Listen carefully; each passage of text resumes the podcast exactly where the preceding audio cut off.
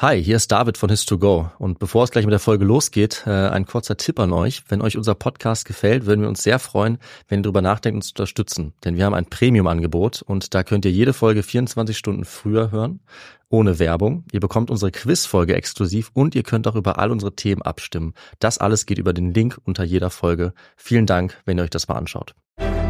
Ich bin ein.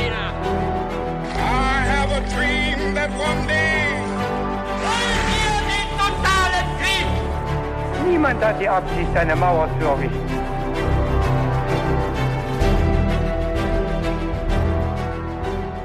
Hi und herzlich willkommen zurück zu einer brandneuen Folge His2Go. Ich bin wie immer David Und ich bin Viktor. Und auch dieses Mal, Victor, hast du uns eine wunderbare Geschichte mitgebracht, in die wir uns gleich reinstürzen werden. Und äh, ich freue mich schon drauf, denn es ist ja unsere letzte Folge für das Jahr 2023. Richtig. Da haben wir also einiges äh, rausgehauen an Folgen und es wird Zeit, das zu einem krönenden Abschluss zu bringen. Und ich bin sicher, dass du was ganz Hervorragendes für uns mitgebracht. Und ich freue mich darauf aus Göttingen, äh, weil wir können ja auch dazu sagen, seit langer Zeit leider nehmen wir mal wieder nicht face-to-face auf, sondern ähm, ich sitze im äh, Wohnzimmer in Göttingen meiner Eltern und du sitzt schön in unserem Büro, ne?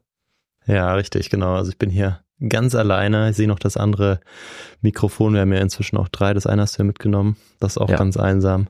Aber ich werde mich hier durchkämpfen. Und ähm, ja, ist ja fast auch eine Weihnachtsaufnahme, ne? Also hier 27.12. Ähm, ja, also So.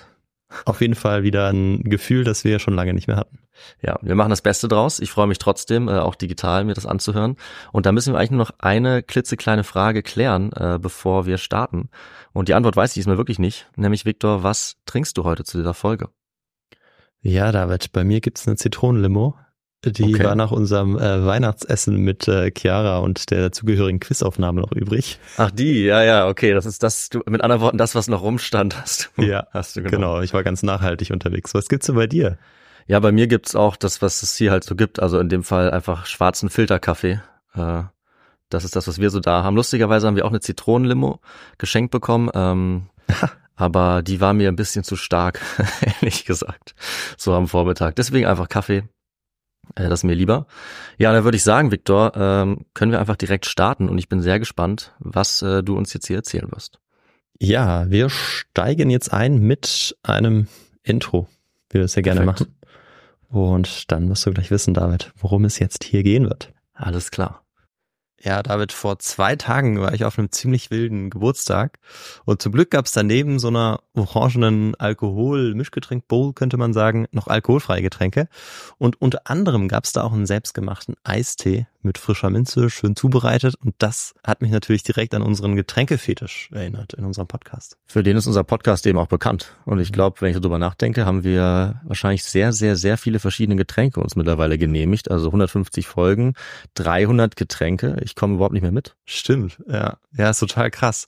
Und mich würde ja schon mal interessieren, was wir so am häufigsten getrunken haben. Aber na, in letzter Zeit bin ich ja viel mit meinem Rennrad auch unterwegs, wie du ja weißt, an meinem Vintage-Ding. Da schraube ich äh, ja auch relativ viel rum und endlich kann ich damit auch wieder Touren fahren. Und bei der ersten Tour, da hatte ich nur Wasser dabei. Und irgendwie war ich gegen Ende ziemlich platt. Also wirklich, also meine Beine waren dann so schwer. Und dann habe ich mir gedacht, ich muss mir jetzt was Elektrolytehaltiges in die Trinkflasche mischen und hab's mit dem Pulver von Holy probiert. Und das hat echt richtig was gebracht. Also das muss man jetzt echt glauben. Und ähm, das war außerdem noch richtig lecker. Holy Lemon Hydration war das und da ist eben ordentlich Elektrolyte und Mineralstoffe drin und ich glaube, du als Sportler weißt ganz genau, was ich meine. Ich habe dann dummerweise das Pulver auch noch mit meinem Kumpel geteilt. Ich hätte wahrscheinlich eher noch mehr gebraucht. Kann ich verstehen, das ist ähnlich bei mir. Ich hasse es nämlich, dehydriert zu sein. Viele Leute wissen gar nicht, dass sie dehydriert unterwegs sind. Ich sage Stopp mit der Dehydration. Und zwar egal ob beim Sport oder bei normaler Arbeit. Also ich mache auch gern Fitnessstudio oder Joggen, aber eben auch, wenn ich vorm PC sitze. Wasser ist natürlich wichtig.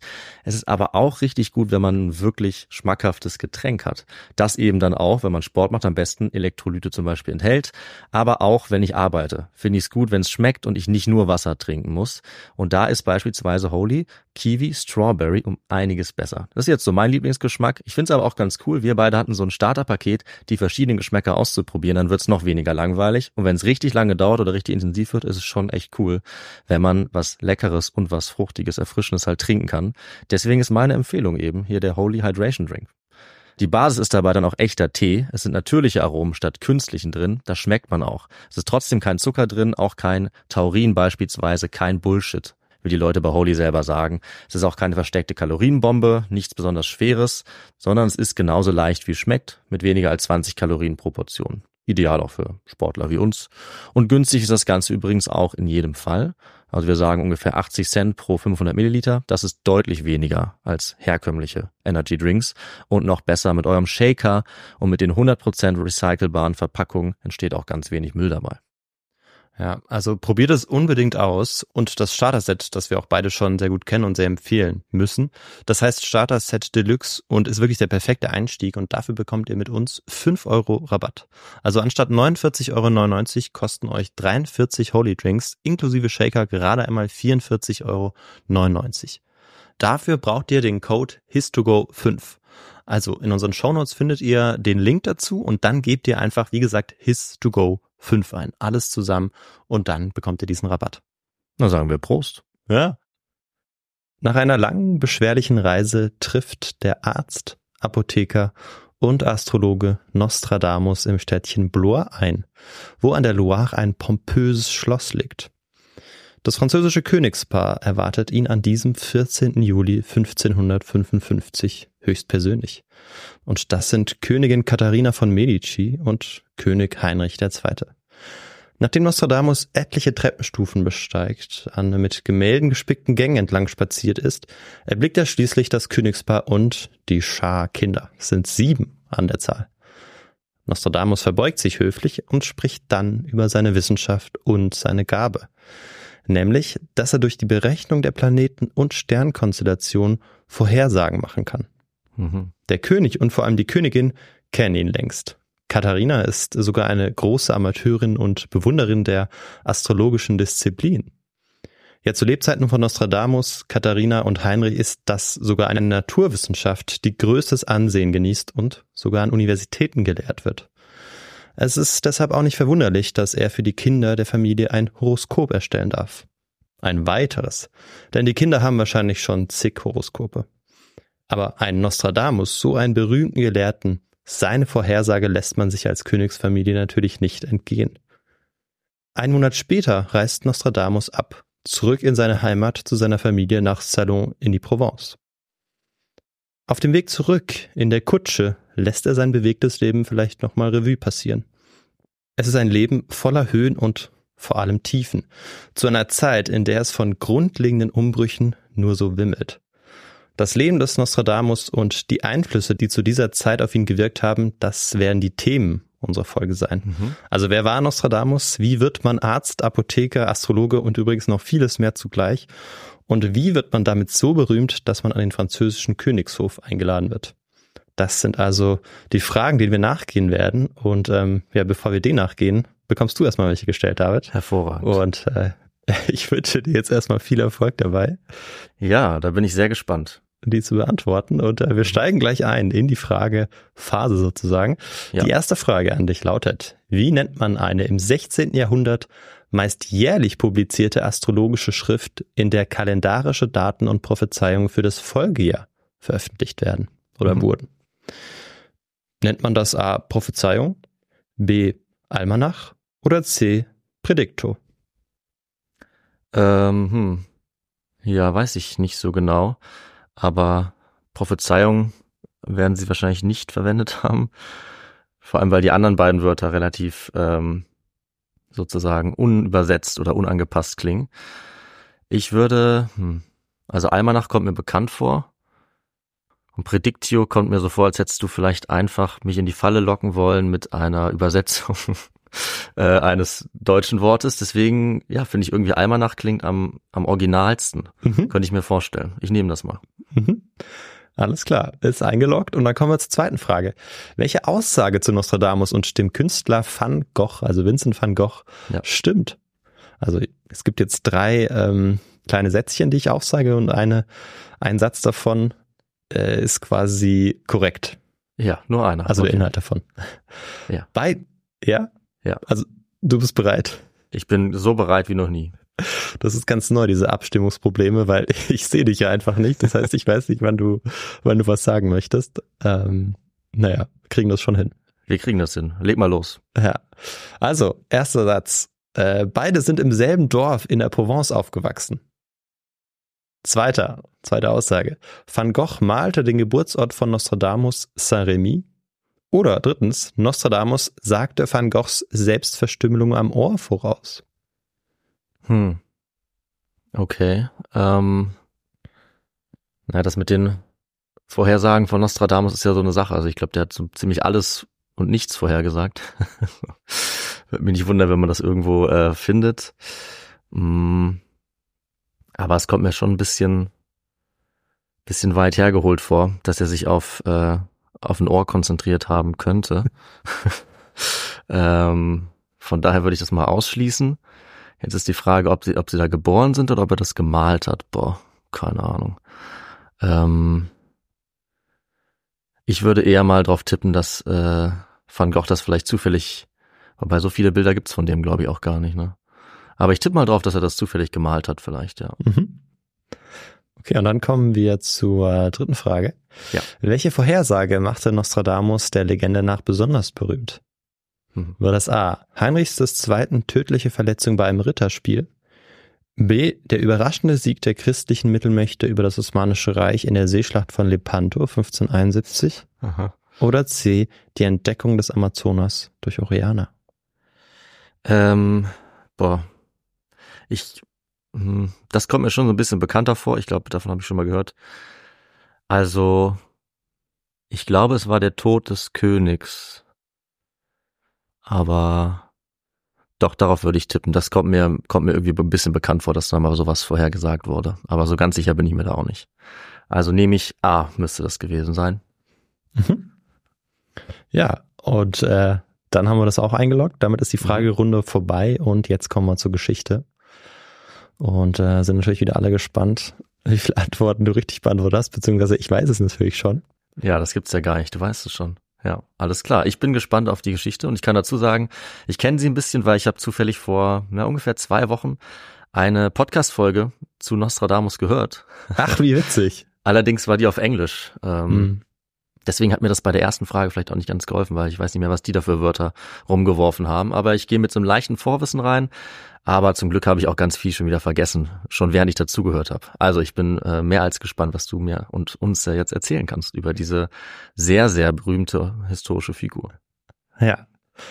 Ja, äh, umso besser eigentlich. Dann hast du vielleicht auch immer wieder Einwürfe, ja, die du uns geben kannst. Vielleicht. Ähm, vielleicht ist es nochmal wichtig, auch darauf hinzuweisen, dass es auch vielleicht ganz sinnvoll ist, jetzt in diese Geschichte möglichst unbefangen reinzugehen, ähm, weil wir uns vor allem die Biografie von Nostradamus anschauen, also das Leben und natürlich dann auch, was es, ähm, was es mit seinen Schriften auf sich hat, aber vor allem wie die Gegenwart das beeinflusst und vielleicht gar nicht so sehr uns damit beschäftigen, ähm, ja, wie, äh, wie wahr seine Prophezeiungen denn sein können. ja, das, Ähm, ja. Aber dazu kommen wir natürlich auch.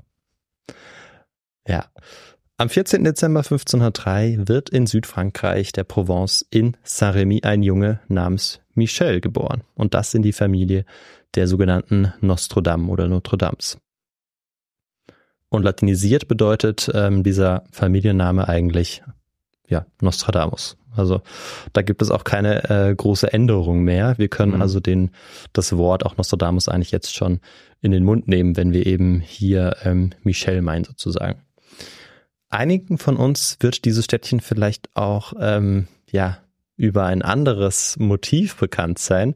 Und jetzt da darfst du schon deine Ohren spitzen. Aha. Ich glaube, so früh haben wir noch nie eine, äh, eine Frage aufgelöst, denn es ist ein ganz zentrales Motiv in Vincent van Goghs Gemälde Sternennacht, das er dort auch gemalt hat und was ein bisschen Ah. düster ist.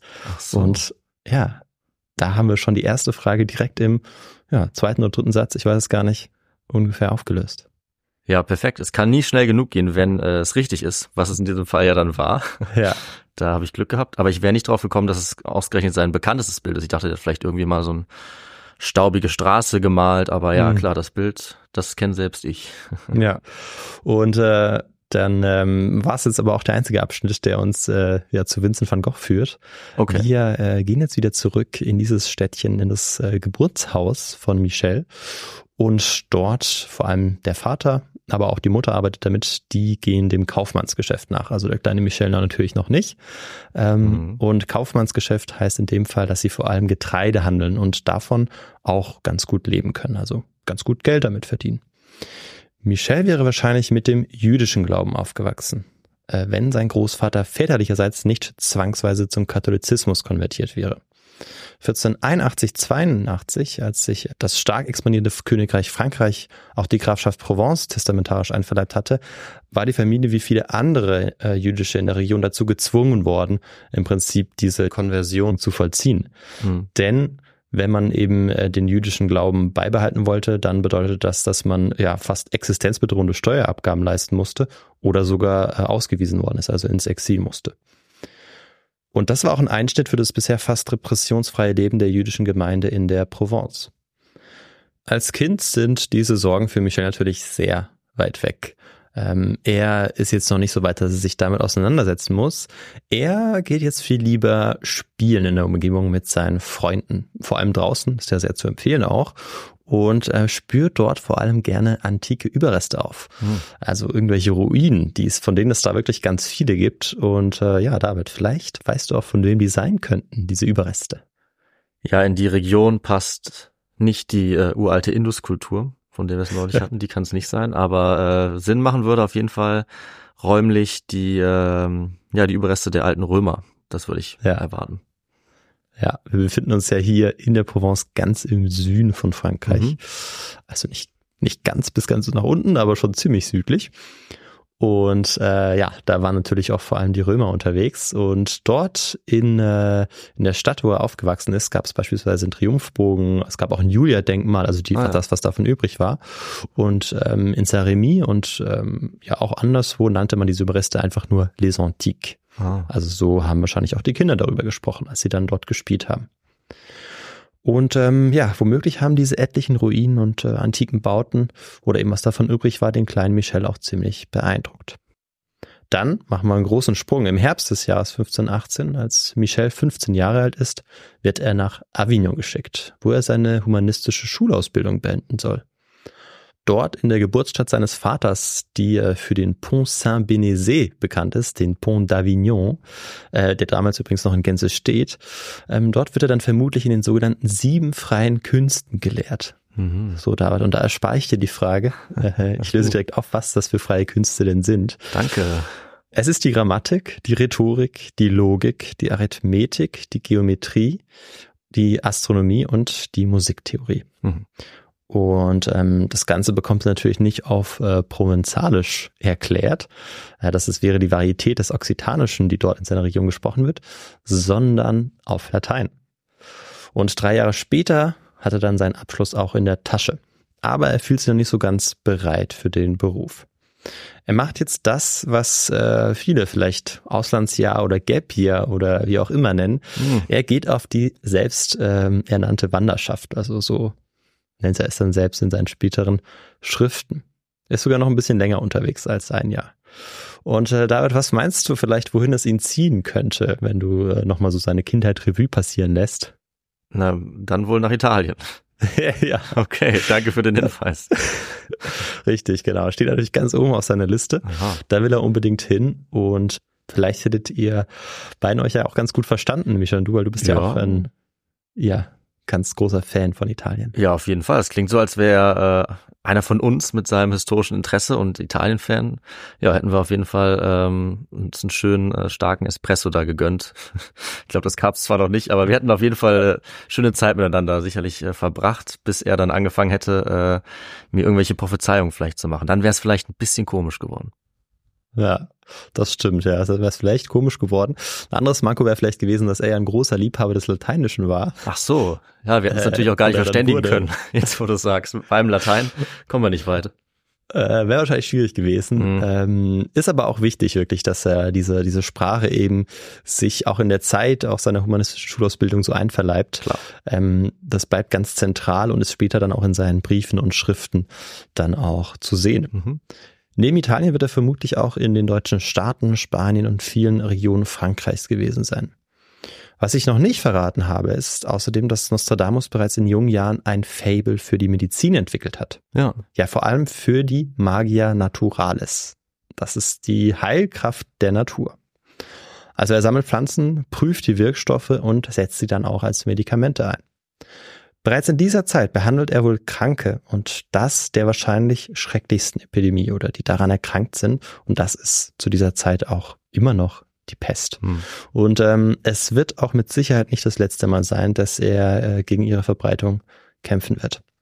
Oder ja, gegen die Krankheit beziehungsweise versuchen wird, eben die Kranken irgendwie zu versorgen oder damit zu helfen.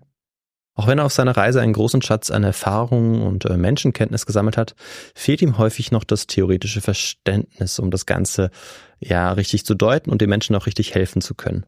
Und um fürs nächste Mal noch besser gewappnet zu sein, beispielsweise wenn er wieder in einer Stadt ist, wo ähm, gerade die Pest wütet, entscheidet er sich, ein Studium aufzunehmen. Und im Jahr 1529 schreibt er sich dann in die medizinische Fakultät der Universität Montpellier ein. In seiner Immatrikulation, die erhalten ist, heißt es, ich, Michel de Nostredame, der Landschaft Provence, der Stadt Saint-Rémy und der Diözese Avignon zugehörig, habe mich zum Studium an die Universität von Montpellier begeben, deren Regeln, Rechte und Privilegien ich jetzt und in Zukunft mit Gottes Gnade zu wahren gedenke. Okay.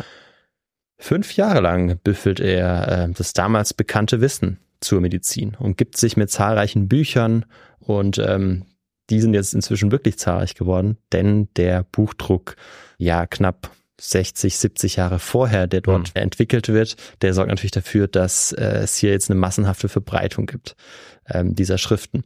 Und er orientiert sich dabei, wie, ähm, wie lange eigentlich zu dieser Zeit auch an antiken Autoritäten, Ja. beispielsweise Hippokrates oder einen, den wir alle schon ganz gut kennen. Genau. Und äh, ja, dessen Namen kannst du vielleicht, David, nochmal sagen. Ja, damit ich den auch richtig ausspreche, denkst du dir, ne? Das ist natürlich wichtig. Ich war mir gerade nicht mehr sicher. Ach so. Ja, nachdem äh, ich das eine Folge lang falsch ausgesprochen habe, äh, weiß ich es mittlerweile zum Glück, nämlich Galen. Ja. Ähm, Galen von Pergamon. Zudem haben wir eine eigene Folge, in der ich den Namen leider falsch ausspreche. äh, aber das ist natürlich so ziemlich der wichtigste ähm, ja, Arzt oder Autor von medizinischen Schriften, nicht nur der Antike, sondern dann auch des Mittelalters, weil alle sich die ganze Zeit auf ihn beziehen, bis noch in die Neuzeit hinein auch. Ja. Hm. Ja. Also äh, ja, also Galen bleibt ähm, ganz wichtig oder Galen. Galen, ja, das war knapp. Jetzt Richtig, ist es schon wieder. ja. Und äh, ja, also ähm, für, für unseren Nostradamus gibt es da auch keinen Weg dran vorbei. Und er wird auch in das Handwerk der Chirurgie eingeführt und seziert mit Skalpell an den Körpern von hingerichteten Verbrechern herum. Hm. Und außerdem lernt er im Zuge dieses Medizinstudiums auch noch eine ganz andere Wissenschaft kennen, die ihn nachhaltig beeinflussen wird. Und das ist die Astrologie.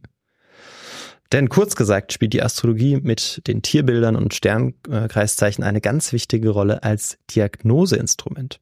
Der Aufbau des Körpers spielt sich nach dem Verständnis der Medizin eben auch in der Stellung der Planeten wieder und vice versa. Also so kann man sich das vorstellen, dass sie in einer Beziehung miteinander stehen. Hm. Ähm, woher genau dieses Verständnis kommt, dafür haben wir natürlich einen gesonderten Teil Oh. ähm, noch in dieser Folge, wo wir darüber sprechen werden. Ah, was? Meinst du etwa den historischen Kontext? Ja, aber du darfst ja jetzt noch nicht aussprechen, das kommt ja jetzt noch gar Ach so, ich weiß gar nicht, wie der Teil heißt. Nee. nicht. Okay, okay. Ja, was dieses Feld der Astrologie angeht, ist Michel als 30-Jähriger im Jahr 1533 wahrscheinlich auch keine totale Laie. Denn immerhin weiß er ganz genau, dass er eines Tages das Astrolabium seines Urgroßvaters erben wird.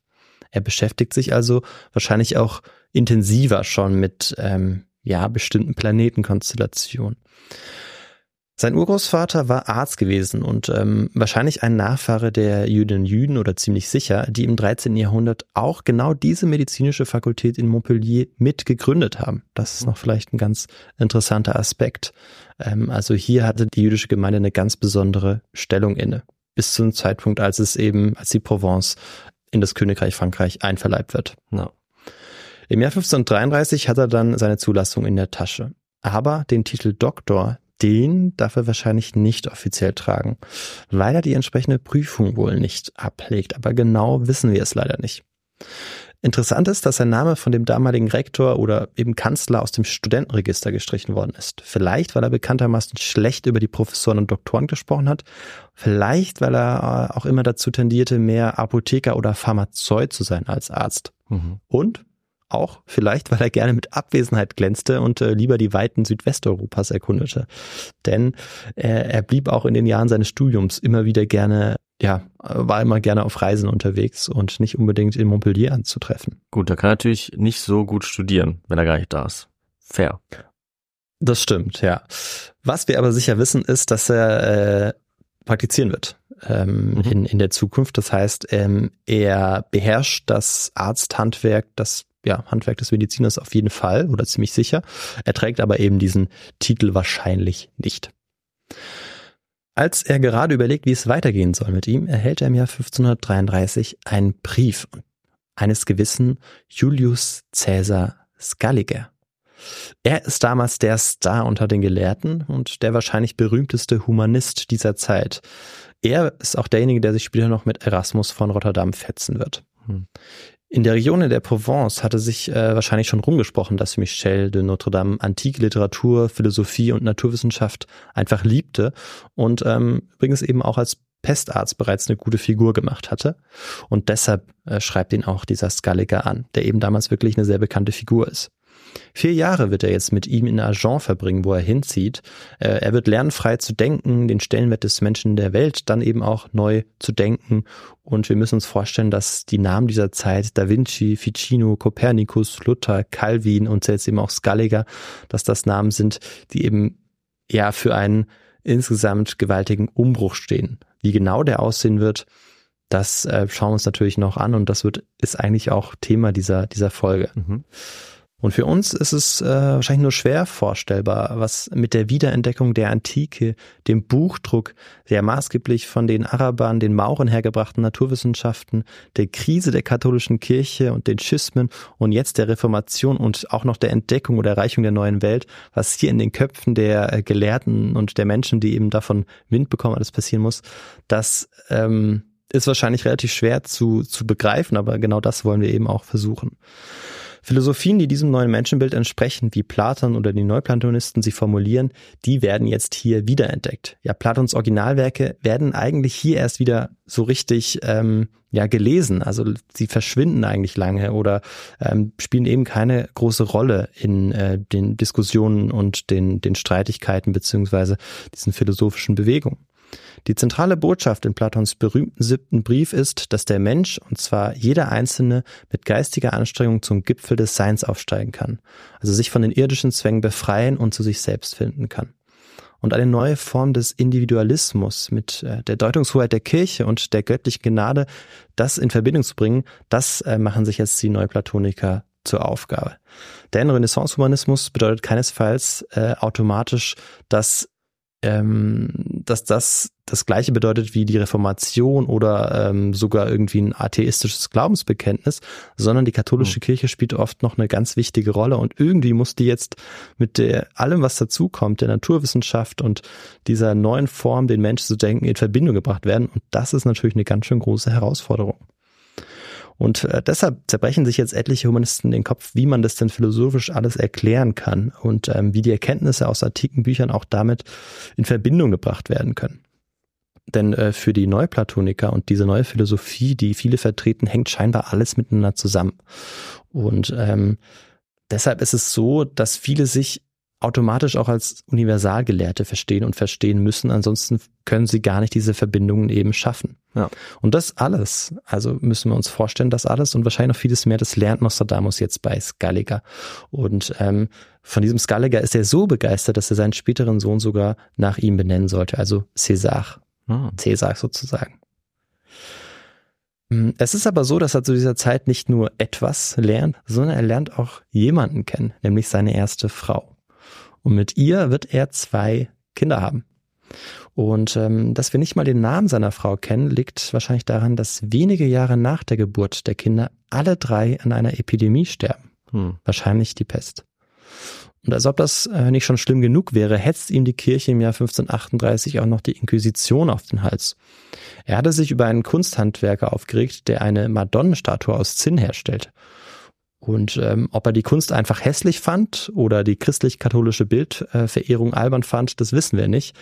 Ähm, was wir aber wissen, ist, dass er wahrscheinlich äh, kein Reformator oder Protestant war, gleichzeitig aber auch nicht unbedingt ein gewissenhafter Katholik, der jetzt die Regeln dogmatisch befolgte. Ja. Das heißt, ähm, in diesem Fall hat sich zwar die katholische Kirche beleidigt gefühlt und ihm deshalb eben die Inquisition auf den Hals geschickt, aber er kommt nochmal mit einem blauen Auge davon. Ende der 1530er Jahre hat Nostradamus mehrere Pestausbrüche erlebt und äh, vermutlich auch mit angesehen, wie seine Frau und seine Kinder grausam ja dahingesiegt sind. Und er hat ja auch die Auswirkungen der Reformation und auch die heftige Reaktion des katholischen Frankreichs am eigenen Leib miterlebt. Und dass ein Bürgerkrieg droht, dafür musste man jetzt auch kein Hellseher sein, also bezogen eben auf diese Auseinandersetzung jetzt, die jetzt beginnt eben mit, ähm, mit diesen reformatorischen Einflüssen. Mhm. Und sollte sich übrigens zu Nostradamus Lebzeiten auch noch bewahrheiten. Es gab also jetzt wirklich genug Gründe, um sich neu zu sortieren und ähm, zu überlegen, wie es weitergehen soll. Und genau das macht unser Michel jetzt. Ähm, er äh, überlegt, wie es weitergehen soll und das macht er natürlich auf Wanderschaft. Das ah. ist ja so die Beschäftigung, mhm. der er nachgeht, wenn es äh, sozusagen wieder irgendwas zu überdenken gilt oder eine neue Etappe in seinem Leben stattfindet, dann geht er erstmal auf Wanderschaft. Naja, aber wird auch so ganz oft immer wieder auf Reisen sein, also nicht nur zwischen diesen, diesen einzelnen Etappen. Ende der 30er Jahre ist es übrigens auch noch so, dass ein heftiger Krieg zwischen dem französischen König Heinrich II. und dem Habsburger Karl V. ausgefochten wird und das auf provenzalischem Boden. Vielleicht ist also auch das ein Grund, jetzt nochmal vielleicht nach Italien zu ziehen. Mhm. Er wird aber neben Italien auch Elsass äh, und Lothringen im Norden ansteuern. Und ähm, während dieser Reise trifft er jetzt auch wieder Humanisten. Er behandelt Kranke und vor allem wird er Kräuter sammeln und seine Reagenzgläser mit unterschiedlichsten Essenzen füllen. Das mag jetzt alles vielleicht ein bisschen unkonkret klingen. Das liegt auch daran, dass wir ehrlich gesagt nicht so genau wissen, was er jetzt eigentlich auf äh, seinen Wanderschaften macht, auf seinen Reisen. Da fehlen einfach die Quellen. Es ist aber so, dass irgendwann im Jahr 1546 eine Depesche aus Aix-en-Provence eintrifft. Und er erfährt, dass äh, eine Stadt von einem fürchterlichen Schicksal heimgesucht wird. Und das seit zwei Jahren. Und ja, ich meine damit die Pest. Und er hatte bereits 1525, also schon 20 Jahre zuvor eben auf seiner ersten größeren Reise ähm, auch schon ausgeholfen und ähm, war dort auch nach Montpellier gegangen, das ganz in der Nähe liegt, um dort eben den Menschen zu helfen. Und jetzt war er wieder gefragt. Bedingt durch unfassbare Regenfälle im November des Jahres 1544 und das Übertreten des Flusses Rhône über die Ufer war jetzt die Pest erneut ausgebrochen. Denn wir müssen uns vorstellen, dass die Wassermassen Friedhöfe überspült hatten und die dort vergrabenen Leichen freigelegt haben. Ah, ja. Außerdem waren Stadtmauern und Häuser teilweise in sich zusammengebrochen und die vielen Obdachlosen mussten sich dann en masse in viel zu kleine Häuser und, und Räume drängen. Und der sogenannte schwarze Tod war dann natürlich auch erbarmungslos. Aber viel schlimmer noch als die Pest ist eigentlich die Angst, die sie verbreitet. Denn niemand weiß ja, wie man diese Krankheit aufhalten kann wie man die Befallenen heilen kann. Also als Nostradamus Ende Mai 1546 in Aix eintrifft, ist die Situation dort grauenhaft. Die mangels Kanalisation eh schon sehr dreckige Stadt bietet jetzt auch noch wunderbare Voraussetzungen für die unkontrollierte Ausbreitung der Krankheit. Als es regnet, kommt sogar noch Kot von den Dächern, da die Bewohnerinnen und Bewohner von Aix ihre Exkremente dort platzieren. Oh. Und ich sage das, weil das damals ein ja ganz häufig tradierter zeitgenössischer Spruch ist. Also es regnet Kot in Ex. Oh, okay. Ja, also so dürfen wir uns das vorstellen äh, und dass das also wirklich die Zustände dort sehr, sehr schlecht sind. Nostradamus ähm, ist das egal, also er wird trotzdem dort bleiben, die Kranken behandeln, auch in ihrer Nähe seinen engsten Kontakt mit den Infizierten sein, was natürlich wahnsinnig gefährlich ist, aber er wird es überleben, so viel kann ich schon mal sagen. Ansonsten würde er wahrscheinlich auch nie so bekannt werden. Nee, da wüssten wir nicht viel von ihm, ja. Ja. Aber ja, was, was hat er jetzt vielleicht speziell noch gemacht, um zu helfen? Also beispielsweise hat er besondere Pillen aus verschiedenen Hölzern, Veilchenwurzeln, Kalmus und Rosenblättern und da sind noch viel mehr Dinge, Kräuter drin. Ähm, die hat er erstellt und die sollten gegen Mundgeruch helfen. Mhm. Und ähm, der ist ja, wenn man eben von der Pest heimgesucht worden ist und daran erkrankt ist, extrem ähm, ja ekelhaft, kann man dann schon sagen. Okay. Und äh, da wird dann die Luft ja so richtig auch pestifiziert. Hm. Und das wirkt natürlich nicht heilend, was er macht. Weiß er wahrscheinlich auch. Ähm, aber vielleicht so ein bisschen psychisch, da allein der Geruch ja schon bei vielen auch sowas wie Übelkeit auslöst. naja, die vielleicht noch ja, nicht daran erkrankt sind. ja, man ist ja auch davon ausgegangen, dass äh, Gerüche die Pest äh, übertragen. Ne? Also ähm, deswegen ja auch das Verbrennen von Kräutern oder so oder solche Kräuter in den Masken der Pestdoktoren. Also vielleicht hängt das auch mit der Pille zusammen, dass er gedacht hat, wenn die Leute nicht mehr schlecht riechen, können sie vielleicht auch nicht anstecken. Ja. Ja, das äh, ja, ist gut, dass du das nochmal erwähnst. Aber tatsächlich soll äh, zumindest dieser Mundgeruch tatsächlich nicht mehr so stark gewesen sein, äh, nachdem die seine Patienten sozusagen eben diese, diese Kräutermischung zu sich Also genommen hat haben. gewirkt. Ja. Ja, und nachdem etliche Menschen gestorben sind und das Bakterium Yersinia pestis keinen neuen Wirt finden konnte, ist der Schrecken dann auch irgendwann vorbei.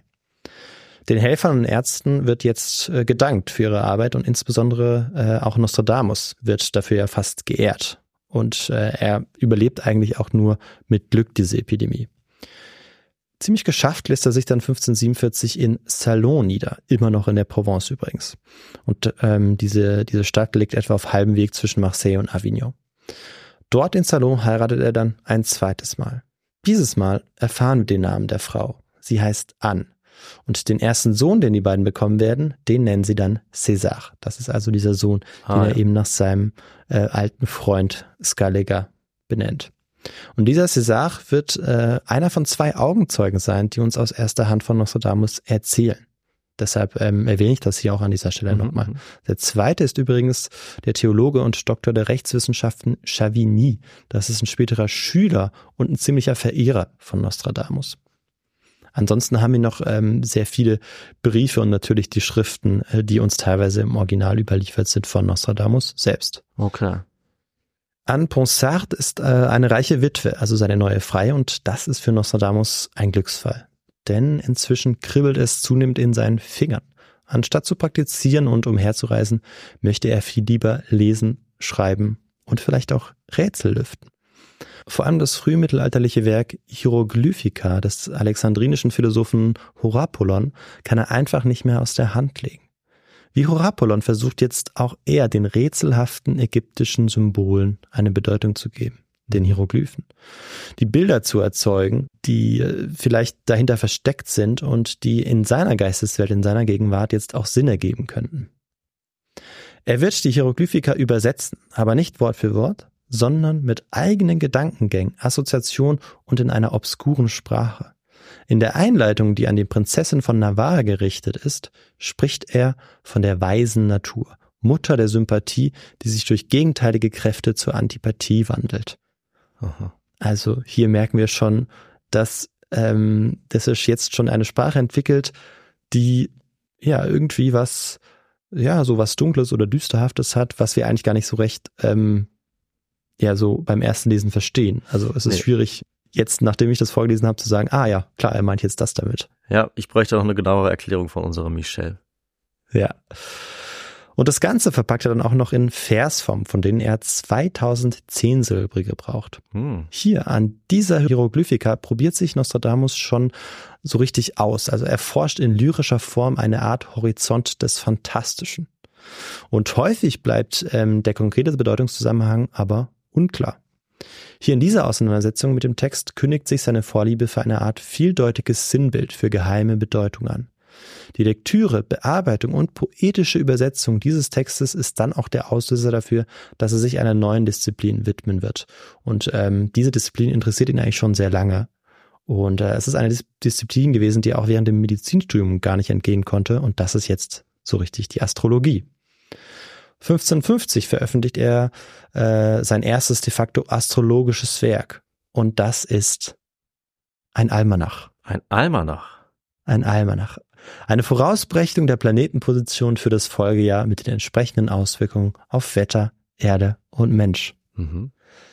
David, damit hast du auch die zweite Frage absolut richtig beantwortet. Ja, Wahnsinn. Ich äh, freue mich sehr und äh, ja, ich hatte davon schon mal gehört. Hätte jetzt nicht genau sagen können, dass es äh, so spezifisch für diese Disziplin äh, ist, der, der, der Astrologie in der frühen Neuzeit, aber ja, spannend. Ähm, und das war sicherlich nicht sein letzter Almanach, denke ich mal, den er da äh, rausgehauen hat. Ja, absolut. Das ist äh, sein erster und er wird noch einige rausbringen. Wie gesagt, das ist ja typisch, dass das äh, alljährlich rauskommt. Ah ja, klar. Und ähm, für den weiteren Verlauf seines Lebens ist dann aber das Jahr 1554 entscheidend. Es ist so etwas wie sein Schicksalsjahr. Von seinem Sohn César erfahren wir, dass dieses Jahr mit traurigen und schlimmen Zufällen beginnt, ausgelöst durch missgestaltete und ominöse Kreaturen. Hm. Das Ergebnis dieser Begegnung mit diesen ominösen Kreaturen wird dann die berühmteste seiner Schriften sein, Les Prophéties. Bevor wir aber dazu kommen und uns anschauen, was genau da drin stand, müssen wir erst noch mal ein Stück zurücktreten und uns anschauen, was genau eigentlich die Astrologie ist, wieso sie in der Renaissance so eng mit der Medizin verwoben ist, bevor wir dann endlich zu den Almanachen, seiner Begegnung mit den ominösen Wesen und seiner berühmtesten Schrift kommen werden. Das heißt, David, wir brauchen jetzt was? Wir brauchen jetzt äh, doch noch zum Glück den historischen Kontext, auf den ich schon sehr gewartet habe. Ja, auf den hast du ja fast gegeiert. Ja, könnte man man schon so sagen. sagt. Richtig, auf jeden Fall. Ja, dazu kommen wir jetzt, gehen wieder ein Stückchen zurück und ähm, können hier auch schon sagen, spätestens äh, seit die Himmelsscheibe von Nebra in Deutschland in Sachsen-Anhalt gefunden worden ist, wissen wir, dass die Menschen sich schon sehr, sehr lange für den Himmel, die Sterne und die Planeten interessieren. Hm. Und ähm, wahrscheinlich übrigens auch noch viel früher als zur Zeit, ähm, ja, in der diese Himmelsscheibe verortet wird. Ja. Dann im zweiten Jahrtausend vor unserer Zeitrechnung sind es die Babylonier, die den Gestirnskonstellationen Namen geben und sie mit Ereignissen auf der Erde auch in Verbindung setzen. Und Jahrhunderte später sind es dann die Griechen und Ägypter, die äh, die Wissenschaft der westlichen Astrologie, so nenne ich es mal, begründen. Wir werden nämlich hier vor allem auf die Bewegungen eingehen, die Einflüsse eingehen, die eben dann für äh, das 15. und 16. Jahrhundert wichtig sind, also dort eben für das astrologische Verständnis. Denn ähm, natürlich gibt es in vielen anderen Regionen der Welt auch noch eigene Bewegungen, eigene astrologische Bewegungen, Hm. denn diese Disziplin, die Beobachtung der Sterne des Himmels, die spielt eigentlich fast in jeder Kultur irgendwie eine gewisse Rolle. Aber für die Systematisierung ähm, und wie es dann in Europa eben gehandhabt wird, das ist dann vielleicht nochmal ein Spezialfall. Aber auch da ist man natürlich von anderen Kulturen beeinflusst. Nur, dass man äh, eben das auch nicht vergisst. Ja. Kalendertheorie und mathematische Astronomie, das sind die Kernmerkmale dieser, dieser Disziplin eigentlich, in der es darum geht, den Stand der Sterne und Planeten vorauszusagen. Die Astrologie wird bis ins 17. Jahrhundert auch als Wissenschaft verstanden. Und für eine Wissenschaft braucht man natürlich auch noch bestimmte Merkmale, sowie allgemeingültige Gesetze und Modelle. Und hier kommt so etwas wie das Horoskop ins Spiel. Die Rotation der Erdachse, die unterschiedlichen Bahnen der Planeten, die Eigenbewegung der Sterne, das alles wird berücksichtigt, um dann eine möglichst präzise Vorhersage treffen zu können. Jetzt zunächst bezogen auf die Sternkonstellation, Planetenkonstellation. Denn das ist auch wissenschaftlich bis heute möglich. Ist man selbst mit diesen etlichen mathematischen Berechnungen überfordert, so hat man das Glück zu dieser Zeit, zu Nostradamus Zeit, dass etliche Standardwerke zur Astrologie erscheinen, die massenhaft verbreitet werden, eben bedingt durch den Buchdruck. Nicht unerheblich dafür sind die Vorarbeit der arabischen Gelehrten auf der iberischen Halbinsel, die in den Naturwissenschaften den Europäern weit voraus sind. Inspiriert werden die europäischen Astrologen des 15. und 16. Jahrhunderts außerdem ähm, ja durch die Antike natürlich, wo auch wieder eben die unterschiedlichen Schriften ausgegraben werden. 1300 Jahre zuvor, also vor uns, bevor unsere Geschichte spielt, sagt dort der berühmte griechische Astrologe Claudius Ptolemäus bereits, dass die Sternkunde auch helfen kann, das menschliche Schicksal vorhersagen zu können. Aha. Und das ist so ein bisschen der Anschluss dafür, dass man sich damit jetzt auch äh, näher beschäftigt, inwieweit man eben dort Erde, Mensch und Gestirnskonstellationen zusammenbringen kann. Bald schon sind die Astrologen zahlreich, die versuchen, die Lebenswelt des Menschen auf den Sternenhimmel zu projizieren. Etwas, was für viele von uns heute unvorstellbar ist. Ähm, genauso unvorstellbar, dass Naturwissenschaft, Religion und Astrologie bzw. Astronomie nicht getrennt voneinander betrachten werden, sondern als eins bzw. als sich gegenseitig bedingend. Bestimmt für diese Denkweise diese Vorstellung von der neuplatonischen Philosophie und ihren humanistischen Vertretern wie Ficino, Scaliger und auch Nostradamus, auf die ich ja schon eingegangen bin. Viele ihrer Vertreter substituieren damit übrigens nicht ihren katholischen Glauben, fügen ihr aber eine mystische Note hinzu und die ist natürlich wunderbar mit der Astrologie in Einklang zu bringen. Sie sind der Überzeugung, dass es einen individuellen, einen intimen Kontakt mit Gott durch eine lange Askese des Geistes, dass es das braucht. Laut dem Nostradamus-Forscher Elmar Gruber ist es letztlich so, dass Humanisten wie Ficinus, Gallagher und auch Nostradamus die Astrologie als eine natürliche Theologie und eine universelle Physik verstanden haben. Disziplinen wie die Astrologie, Magie, Medizin und Alchemie wurden zusammengedacht und gingen in einer Art ewigen Philosophie, in einer Philosophia perennis auf. Mhm. Ja, man kann sogar so weit gehen, dass die Astrologie die Wissenschaft par excellence war, um die Zusammenhänge zwischen Mensch und Welt in, der, in ihrer Tiefe auch erforschen zu können. Und ein weiteres Zitat von Gruber macht die Denkweise der Gelehrten dieser Zeit jetzt auch nochmal deutlich. Er schreibt, dass die Welt als riesiger, dynamischer Organismus, als eine Einheit äh, ja, erscheint sozusagen, in dem die Wirkkräfte der anorganischen Materie, der Pflanzen und der Tiere ihren Ursprung in den Sternen haben. So, ganz praktisch bedeutet dieses Weltbild ganz einfach, dass es möglich ist, günstige astrale Eigenschaften heranzuziehen und sie sich zunutze zu machen. Beispielsweise indem man Talismane trägt, Essen herstellt aus Pflanzen, die mit den wünschten Sternen in Entsprechung stehen, Gesänge einstimmt, deren Töne Planeten zugeordnet sind oder Kleidung trägt, die einem Sternbild entspricht. Mhm. Wir müssen uns also vorstellen, dass viele Menschen in den Kirchen sitzen und sich dort lauthals zur Allmacht Gottes bekennen, nebenbei aber noch ein Amulett tragen, das aufgrund der steuernden Wirkung von Planeten und Sternkonstellationen magisch-naturwissenschaftliche Kräfte besitzt. Und diese mystisch-magische Weiterentwicklung der Astrologie bzw. Astronomie, die eigentlich zu dieser Zeit noch fast eins ist, hm, die stößt aber nicht bei allen Zeitgenossen auf Zustimmung. Das ist hier auch nochmal ganz wichtig, das hervorzuheben. Kritiker wie der italienische Humanist Pico della Mirandola, der die Schicksalsgläubigkeit der Astrologen kritisiert und auch anmaßend findet, gibt es eben auch. Aber sie sind zu dieser Zeit noch in der Unterzahl. Die Astrologie ist längst eine Wissenschaft, die man studieren kann. Beispielsweise in Bologna und Padua. Ihr Stellenwert für die Gelehrten zur Zeit von Nostradamus kann also nicht hoch genug eingeschätzt werden. Vor allem, weil ihre umfassenden Gesetze auch in andere Disziplinen ragen, allen voran der Medizin. Denn tatsächlich wurden auch die Glieder, die Organe des menschlichen Körpers mit den Himmelskörpern in Beziehung gebracht. Die Grundannahme ist, dass es Entsprechungen zwischen dem Makrokosmos des Himmels und dem Mikrokosmos des menschlichen Körpers gibt. Ja, dass bestimmte Sternkonstellationen auch auf erkrankte Organe hinweisen und außerdem Hinweise auf passende Heilmittel geben können. Ja. Um also alle Möglichkeiten der Diagnose auszuloten, war es zu Lebzeiten von Nostradamus wichtig oder sogar zentral neben der Medizin auch die Astrologie zu beherrschen. Also sie war fast wie ein Studienzweig der Medizin. Und für uns klingt das heute verrückt, beziehungsweise es fällt uns vielleicht schwer, in die damalige Zeit äh, uns da hineinzuversetzen oder wir lehnen uns zurück und denken, wie dumm waren die Menschen eigentlich damals. Aber wir vergessen oft, dass Astrologie und Astronomie eben Hand in Hand gingen und das bedeutet, dass etliche Berechnungen, etliche Beobachtungen von Astrologen mhm. auch später dann die Grundlage dafür waren, dass Kopernikus überhaupt dieses heliozentrische Weltbild ähm, ausarbeiten konnte und dass es dann irgendwann auch akzeptiert worden ist. Und das hat auch fast über ein Jahrhundert gedauert. Denn Kopernikus ist ja sogar ein Zeitgenosse von Nostradamus, aber äh, für sein äh, heliozentrisches Weltbild interessiert sich eigentlich noch keine Sau, wie man so schön sagt. Ja, ja und ähm, dazu kommt, dass die Astrologen über die Jahrhunderte ein, eine unglaubliche Systematik etabliert haben, die eben auch auf mathematischen Grundsätzen ähm, fußt. Und ähm, wieder Gruber, den ähm, ich am Ende auch nochmal einordnen werde, den, den Historiker bzw. Parapsychologen. Man kann über die prälogische Denkweise, die der Astrologie zugrunde liegt, denken, wie man will. Außer Zweifel steht, dass ihre Befürworter über die Jahrhunderte und in vielen Kulturen einen großartigen Entwurf einer systematisch konstruktiven Weltbetrachtung geschaffen haben, der an Kontinuität und Faszination seinesgleichen sucht.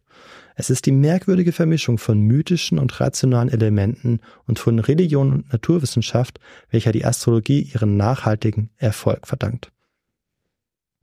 Es ist also nicht verwunderlich, dass womöglich bereits Johannes Gutenberg 1458 ein Almanach druckt, einen astronomisch-astrologischen Kalender.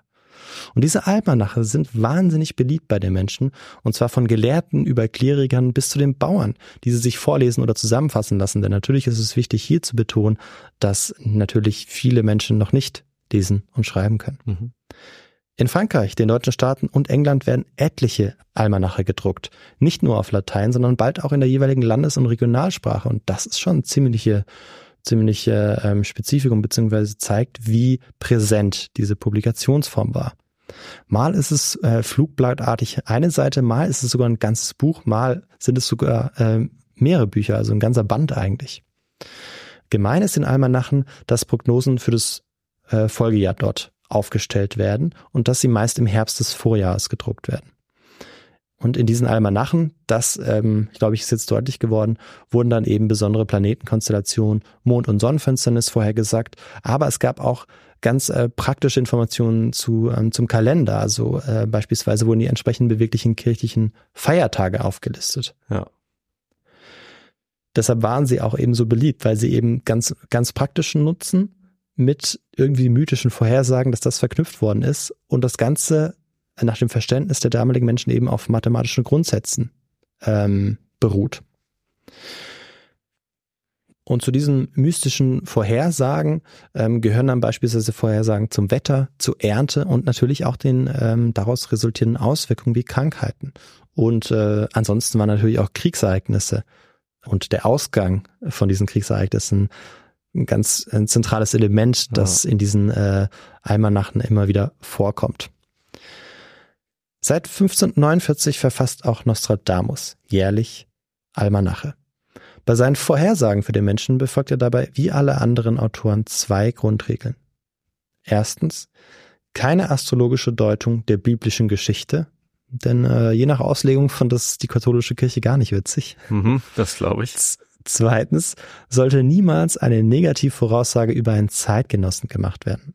Vor allem nicht über den Papst.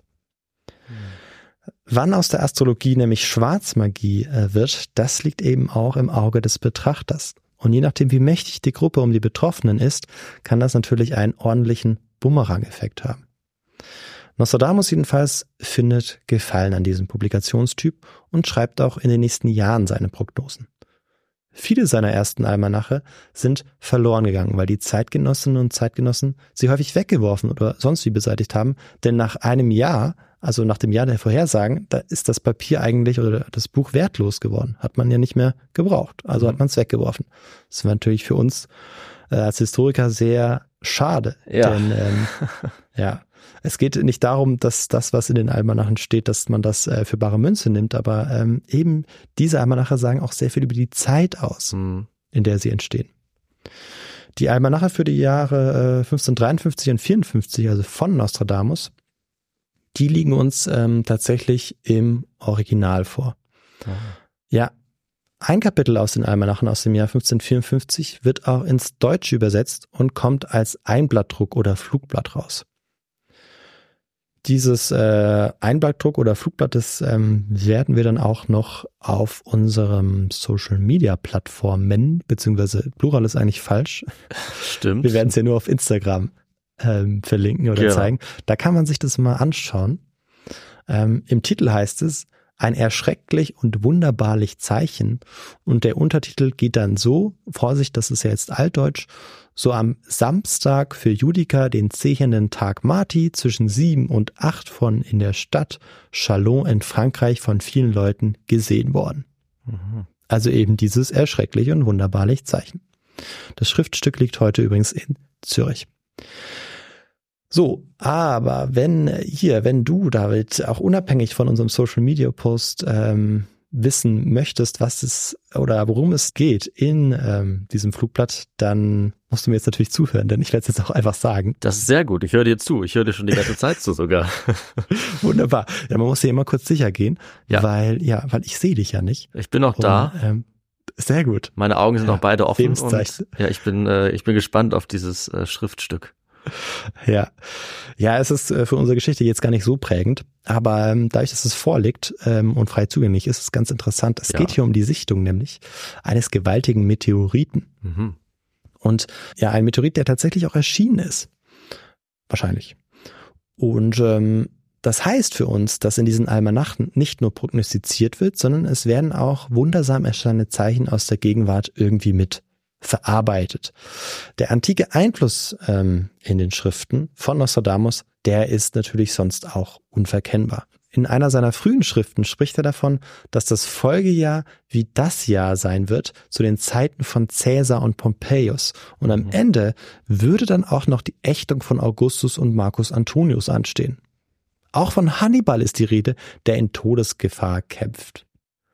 In der gelehrten Welt löst dieser Almanach eine Art Gesellschaftsspiel aus, bei dem ein jeder versucht herauszufinden, wer denn jetzt eigentlich tatsächlich hinter diesen äh, historischen Persönlichkeiten stecken könnte. Also welcher Bischof, welcher Kardinal, welcher Herzog, welcher Aha. Feldherr, wen meint er eigentlich damit? Wem äh, prognostiziert er sozusagen die Zukunft voraus?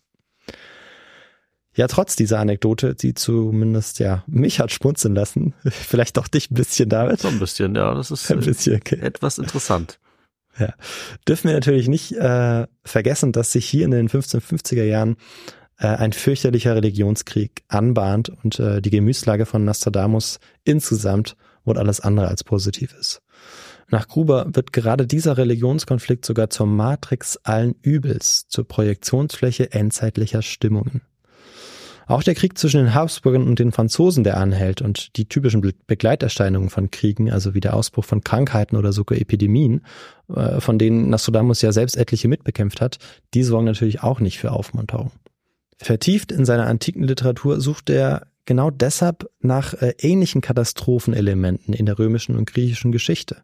Also Bürgerkriege. Und äh, ja, von denen gibt es ja äh, ausreichend, wie wir schon wissen. Oh ja. Ächtungen, Verschwörungen, Morde, Tyrannen. Und ähm, ja, wer mehr dazu wissen will, muss sich noch ein paar andere Folgen von Histogoran hören. Mhm. Haben wir schon einige, ja, stimmt. Äh, In jedem Fall lässt es sich ähm, eben auch von diesen ja, dunklen Gestalten und dunklen Zeiten inspirieren aus der Antike für seine Schriften. 1554 beginnt das Jahr dann mit traurigen und schlimmen Koinzidenzen durch missgestaltete und ominöse Kreaturen, wie uns sein Sohn César berichtet. Aha. Aber was sind diese Kreaturen? Ja, David, was meinst du? Ähm, ich würde sagen, Hirngespinst, ganz ehrlich gesagt. Vielleicht gibt's die gar nicht. Doch, die soll es gegeben haben, tatsächlich. Aha. Ähm, jetzt kann ich dir mal eine Frage stellen, die du nicht beantworten konntest. Das, Ich hab- ähm, hab keine das war Ahnung, das ja. Ziel. Okay. Tatsächlich ist es ein Kind äh, und eine Oh. Ziege, die gemeinsam haben, dass sie jeweils mit zwei Köpfen geboren werden. Aha. Beide scheinbar wundersame Dinge, die ähm, in seiner unmittelbaren Nähe geschehen. In der Provence. Und ähm, dazwischen sichtet er auch noch diesen wundersamen Kometen, von dem wir schon gesprochen hatten. Mhm. Also wenn das kein Zeichen ist, dass er jetzt dafür sorgen muss, diese Ereignisse in die Welt zu tragen und mit seiner humanistischen Bildung auch entsprechend zu interpretieren, dann weiß er wahrscheinlich auch nicht mehr weiter. Mhm. Vor allem eignen sich diese zwei Köpfe, dieses Bild, dieses symbolische, vielleicht auch für ähm, ja ganz bestimmte Deutungen, die in diese Zeit passen. Und da vielleicht weißt du auch, was ich damit meinen könnte. Ähm, keine Ahnung. auf einer jetzt größeren, auf einer Makroebene, unabhängig jetzt vom Leben von Nostradamus, können diese zwei Köpfe oder verdeutlichen diese zwei Köpfe auch für viele Menschen in der Region, aber dann auch woanders in Frankreich, denn das spricht sich herum, so etwas wie äh, Schisma oder Religionskrieg oder der habsburgisch-französische Krieg. Also immer dort, wo es zu einer Auseinandersetzung kommt zwischen jeweils ähm, ja zwei Positionen. Und ähm, das, sobald man eben das, sich das so vorstellt, kann man, glaube ich, das ganz gut nachvollziehen, dass das wirklich so als Zeichen dann wahrgenommen worden ist.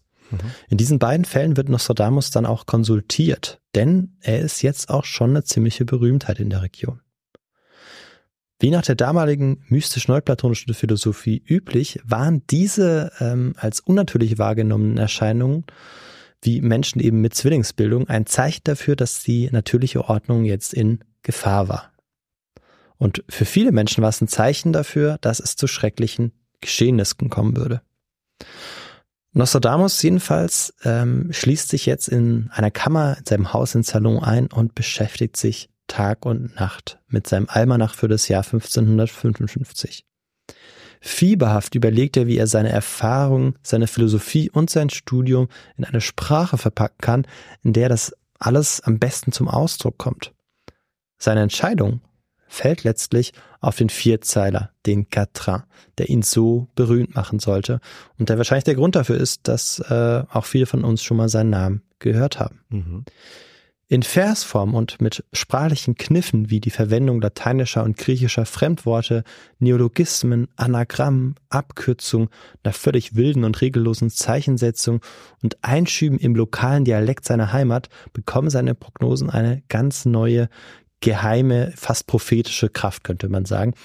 Und dieser Kraft können sich die Zeitgenossinnen und Zeitgenossen kaum entziehen aus dem 16. Jahrhundert. Dass seine Prognosen düster und von den gegenwärtigen Ereignissen auf Mikro- und Makroebene, also aus seinem Leben und eben auch auf der ja, geopolitischen Ebene, ähm, dass die davon beeinflusst sind, das äh, muss ich jetzt wahrscheinlich gar nicht mehr unbedingt dazu sagen und das müssen wir auch nicht weiter erörtern.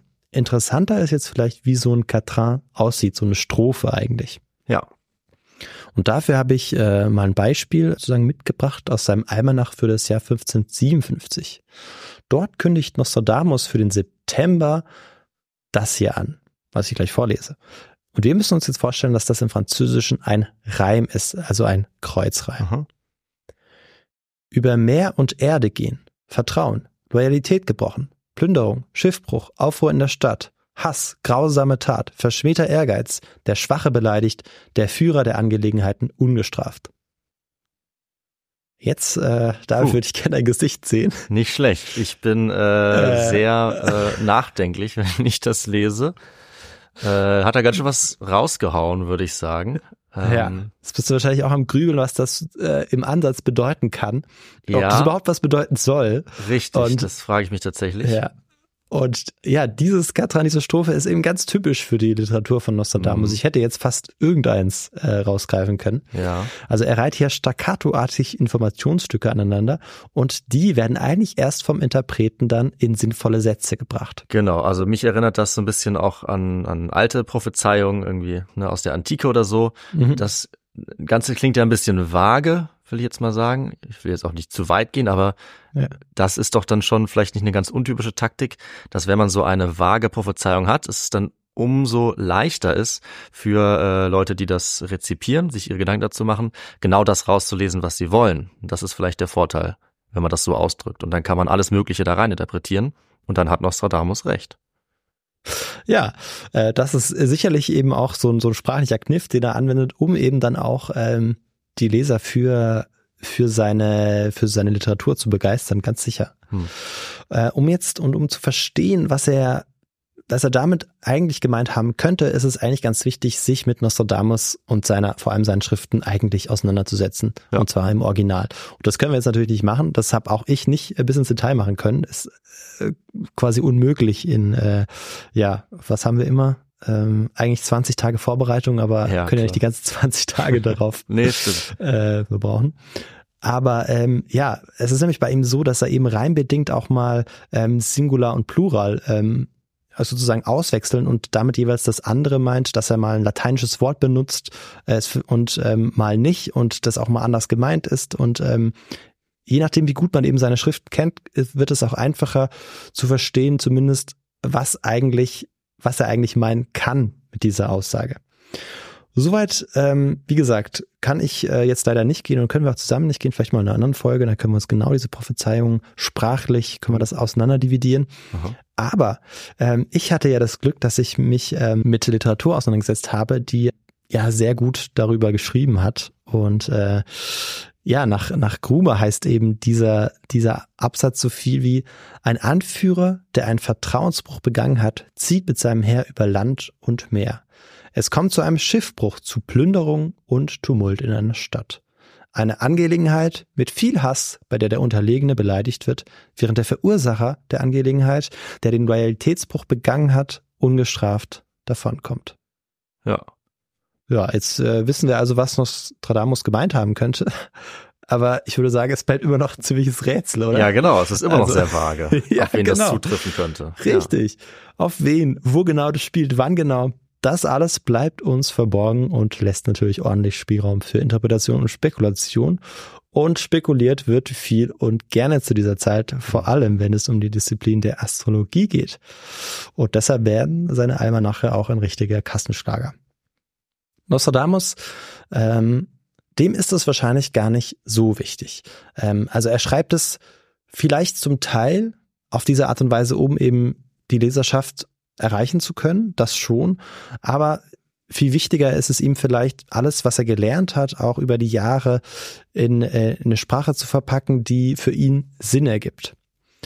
Und er schreibt jetzt wie verrückt. Im Jahr 1555 bringt er dann sein berühmtestes Werk heraus, die Prophetie de Michel Nostradamus. Im Vorwort seiner Prophezeiung, die 942 Quatrains umfasst, da heißt es, dass er Vorhersagen bis zum Jahr 3797 trifft. Wow. Eine konkrete Zeitangabe, ja, die sonst absoluten Seltenheitswert hat in seinen Texten. Ja, häufig sind seine Strophen nicht mal chronologisch sortiert. Deshalb muss ich auch immer schmunzeln, wenn es wieder heißt, Nostradamus hat das oder das für äh, dieses Jahr vorhergesagt, weil Ja. es gibt so ein paar Jahre, die er mal nennt, aber eigentlich für fast jedes Jahr ist keine konkrete Hm. Prophezeiung äh, auch nur ansatzweise ähm, geschrieben worden. Ja. Also äh, nicht mal, nicht mal, wenn, wenn Nostradamus alle hätte reinlegen wollen, ähm, würde das funktionieren, weil er tatsächlich keine Prophezeiung geschrieben hat, die man so eins zu eins eben auf irgendein Ereignis Hm. ähm, ja sozusagen anwenden kann. Dafür kann man sie eben aber auf viele Ereignisse anwenden, wenn man denn möchte. Was, äh, Mhm. glaube ich, bedeutet, dass viele Fans auch heute seiner Prophezeiung das eben auf Ereignisse, die nächstes Jahr passieren könnten, beziehen können. Ne? Und das äh, macht das Ganze eben auch. Also wie du hast ja gerade gesagt, auch in 500 Jahren kann man noch eine Nostradamus-Prophezeiung heranziehen und sagen, ja, vielleicht hat er ja hier genau das gemeint. Ja, und das Jahr 3797 ergibt jetzt erstmal nicht so viel Sinn für Hm. uns. Vielleicht. Aber, hui, aber, Kurz der Sopran in dir nochmal zum Vorschein gekommen. aber, Das ist gut, das Ja, zeigt, man aufgewärmt die Stimme ist. ja. Top. Aber wenn man 1555 Jahre davon abzieht, kommt man auf das Jahr 2242. Aha. Okay, bringt immer noch nicht viel. Klingelt noch nicht, ne? Uns zumindest nicht. Aber im Kreis der Astrologen ist dieses Jahr durchaus ziemlich bekannt. Denn dieses Jahr gilt seit einer frühen Veröffentlichung, beziehungsweise einer, die fünf Jahre zuvor veröffentlicht worden ist, als das Jahr, in dem die Sonnenzeit zu Ende geht und Oh. damit die Welt. Oh, die soll 2042 nochmal enden, nachdem sie 2012 ja auch schon mal geendet war. Das ist natürlich schlecht, weil das werden wir dann nochmal erleben. Ja. Oh, Allerdings, weia. wie gesagt, diese, das ist nicht von Nostradamus aufgestellt worden, war Ja. aber so präsent, dass er eben seine Prophezeiung auch da hat enden lassen. Mhm. Ob er auch wirklich davon ausgegangen ist, dass ähm, von einem Weltuntergangsszenario ausgegangen ist, wissen wir nicht. Es war aber in seinen Kreisen sehr gängig, dass man darüber nachgedacht hat. Ja, und wie wir sehen, auch andere Kulturen vielleicht. Äh, wobei das Ja, mit ja. dem Maya-Kalender ja Quatsch ist, ne? Äh, Aber ja, dass irgendwann die Welt untergeht, ist so ein bisschen so ein Klassiker. Dann im Frühjahr 1555, wahrscheinlich als seine Prophezeiungen noch gar nicht veröffentlicht sind, trifft eine königliche Depesche in Salon ein. Im Auftrag des Königs und vor allem auf Wunsch Katharina von Medici oder de Medicis wird er höchstpersönlich an den Königshof in das Schloss Blois eingeladen. Eine große Ehre, aber Nostradamus hat Angst vor der Reise und seinem Aufenthalt dort, ja sogar Todesangst. Aus einem Brief erfahren wir, dass er befürchtet, geköpft zu werden. Oh. Und das vielleicht auch, weil er weiß, dass viele Höflinge skeptisch und neidisch sind. Und es auch die ein oder andere Vorhersage gibt, die für die Fürsten und Könige, ähm, vor allem für die Fürsten und die Aristokratie, nicht unbedingt äh, super gut ist oder auch beängstigend sein kann. Im Juli des Jahres macht er sich dann aber trotzdem auf den Weg. So eine Einladung schlägt man natürlich nicht aus. Nee. An der Loire angekommen, wird er zunächst in die höfischen Verhaltensweisen eingewiesen, bevor er dann tatsächlich mit König Heinrich II. und Katharina von Medici sprechen wird. Obwohl wir nicht wissen, was hier genau besprochen wurde, leider, wird für Nostradamus dieser Moment zu einer Art Ritterschlag. Der Name Nostradamus ist spätestens jetzt an den Fürstenhöfen in aller Munde.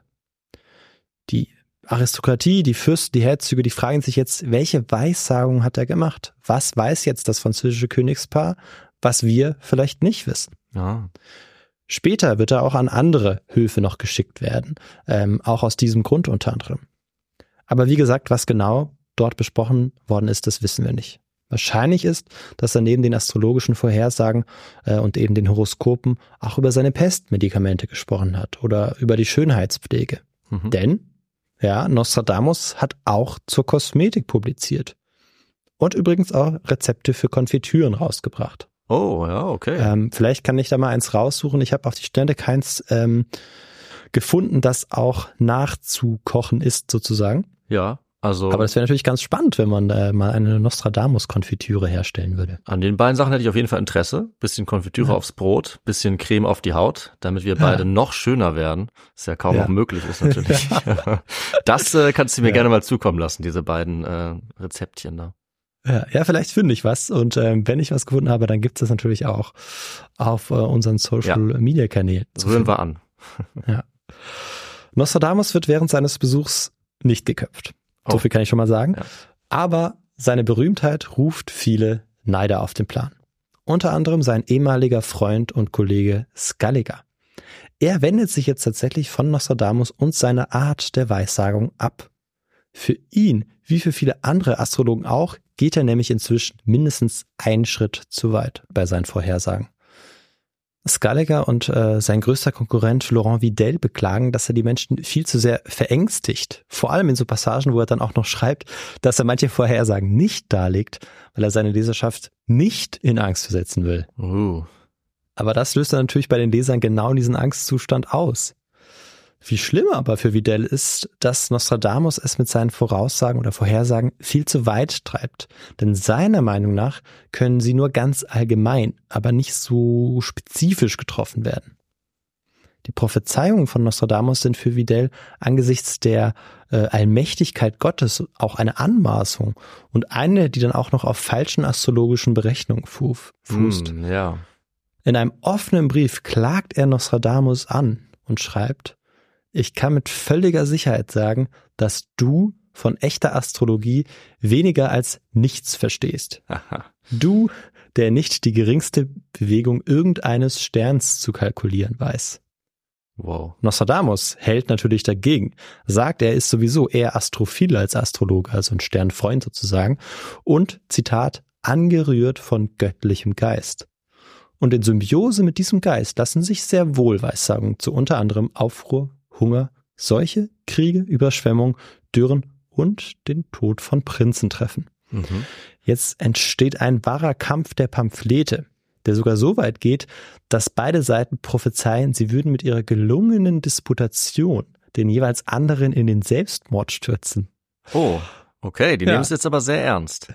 Es gibt wirklich, diese Einleitungen sind, Ja. äh, sind Die, großartig. äh, die haben echt Feuer drin. Aber ich habe tatsächlich auch, ich erinnere mich an den anderen Podcast nochmal gelesen, dass es wohl stimmt, die Anschuldigung, dass Nostradamus dann nicht so sauber, ich weiß nicht, ob du das bestätigen kannst, Ja. oder nicht so sauber gerechnet hat in seinen astrologischen ja, Berechnungen oder sein Fachwissen, ja, also die Regeln, die es da gab, das hat wohl wirklich nicht so gut funktioniert bei ihm.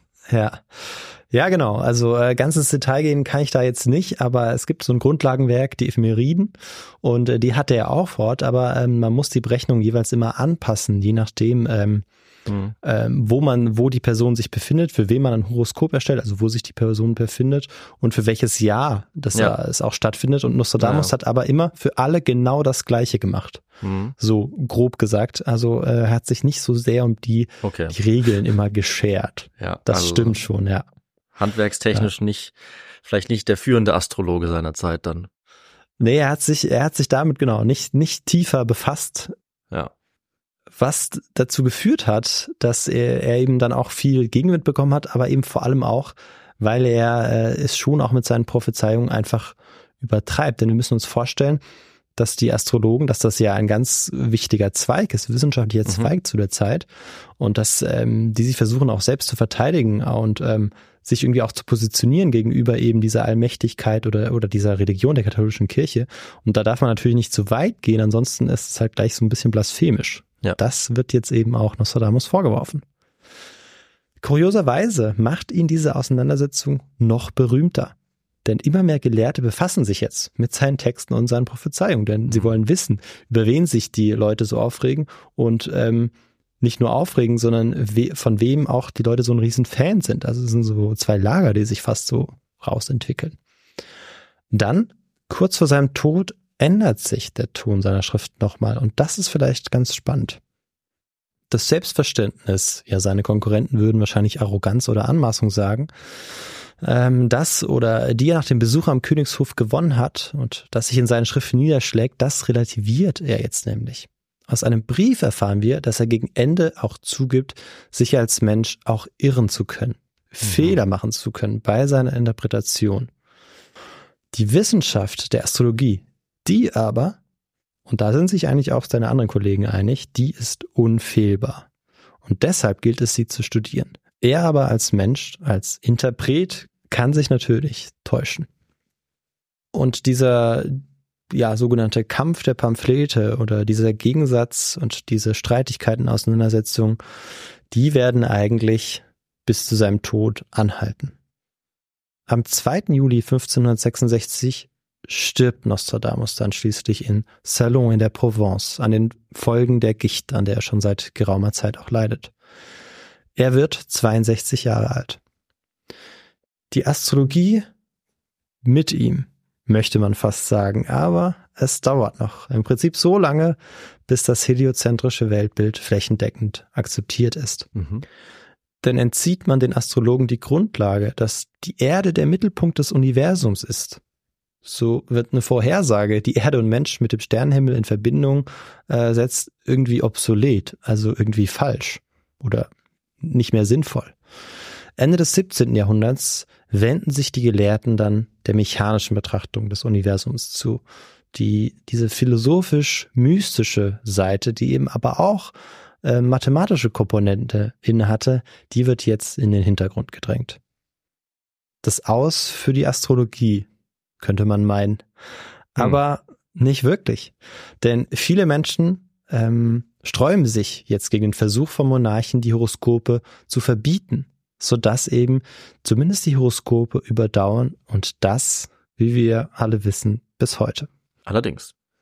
Und dazu hat Michel von Nostradamus sicher auch einen nicht unerheblichen Teil beigetragen. Ja, wie lässt sich jetzt Nostradamus Biografie und Wirken zusammenfassen? Nostradamus war Arzt, Alchemist, Pharmazeut, Kosmetiker, Astrologe, Humanist und Dichter. Ja, eigentlich kannte er fast jedes Feld. Und ein Grund dafür war sicher sein Naturell, seine Rastlosigkeit, sein Wissensdurst und seine Faszination für antike Denkmäler. Das alles wurde durch seine Reisen noch weiter befeuert, als er die Vielfalt der menschlichen Charaktere und ihrer Bedürfnisse kennenlernte. Stets von Unruhe getrieben, hat er den Drang gespürt, einem Zeitalter allgemeiner Beunruhigung, das geprägt war von Kriegen, Krankheiten und Religionskonflikten, den Spiegel vorzuhalten. Und das tat er, indem er die Geschichte seiner Zeit als eine Geschichte der Zukunft entwarf. Eine Geschichte, die gegenwärtig düster war und deshalb düster auch werden sollte, aber auch eine, die trotz aller Krankheiten, Kriege und Katastrophen und trotz der gängigen Weltuntergangsszenarien nicht endet. Der beispiellose Erfolg, den Nostradamus dabei hatte, beruht auf der Tatsache, dass es ihm gelang, alle Menschen anzusprechen. Also diese Mischung, diese merkwürdige Mischung äh, aus Lokalbanalitäten und äh, gelehrte Anspielungen bei seinen Weissagen, die fasziniert Ungebildete wie Hochgebildete, Bauern wie Könige, vom Leben enttäuschte wie Abenteurer und Feldherren. Der Kern seines Erfolgs liegt vermutlich in seiner Dichtkunst. Und ja, diese ist bis heute irgendwie geheimnisvoll und, und hat auch eine gewisse poetische Kraft, wenn man sich vor allem die Originaltexte durchliest.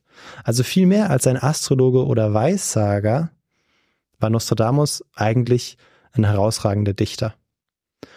Und treffend, wie ich finde, schreibt Elmar Gruber auch dazu, Nostradamus hat einen labyrinthischen Turm aus Worten gebaut, der in der Rezeption durch seine Anhänger zu einem babylonischen Turm wurde.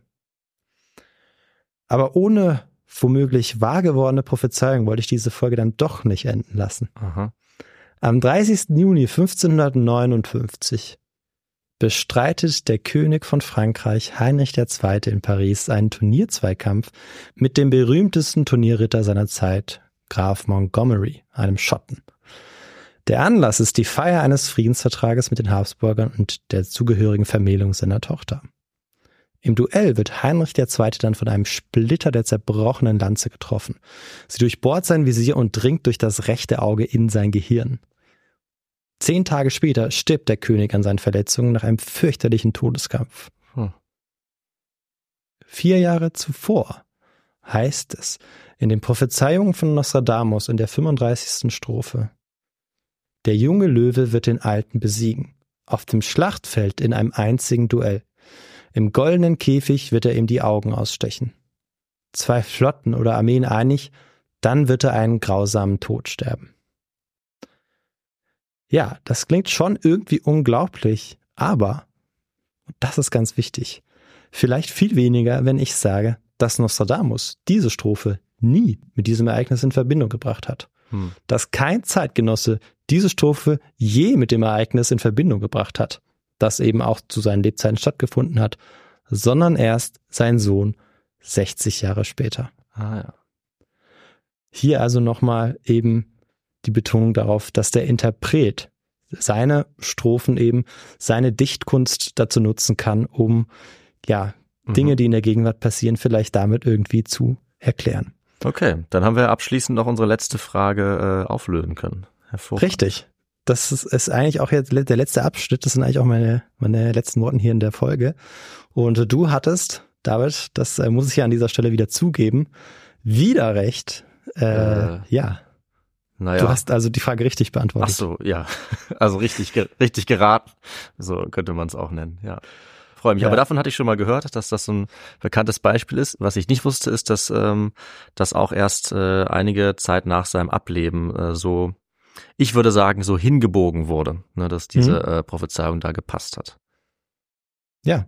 Und wie gesagt, das ist das Ende der Folge, David. Ach so, das ist wirklich, dran. das, ach so, das ist das Ende, Ende, Ende. Okay, ja, gut. Ende, Ende, Ende. Ja, ich, ich, äh, ich würde gerne noch ein paar. Ich wollte unbedingt irgendeine Prophezeiung für das Jahr 2024 finden, weil es ja, Ja. ein schöner Übergang jetzt ist. Letzte Folge aus dem Jahr 2023. Mhm. Aber ihr habt es gehört, so funktioniert's mit Nostradamus nicht. Ja, Und ich, äh, ja, ich merke deshalb äh, lassen wir das äh, hier so enden. Und äh, David, du bist jetzt dran. Ja, finde ich gut. Dann lassen wir das offen und äh, alle, die wollen, können sich ja einfach eine äh, Prophezeiung raussuchen aus dem großen Fundus, Mhm. aus einem Almanach ihrer Wahl, äh, die vielleicht am besten passt.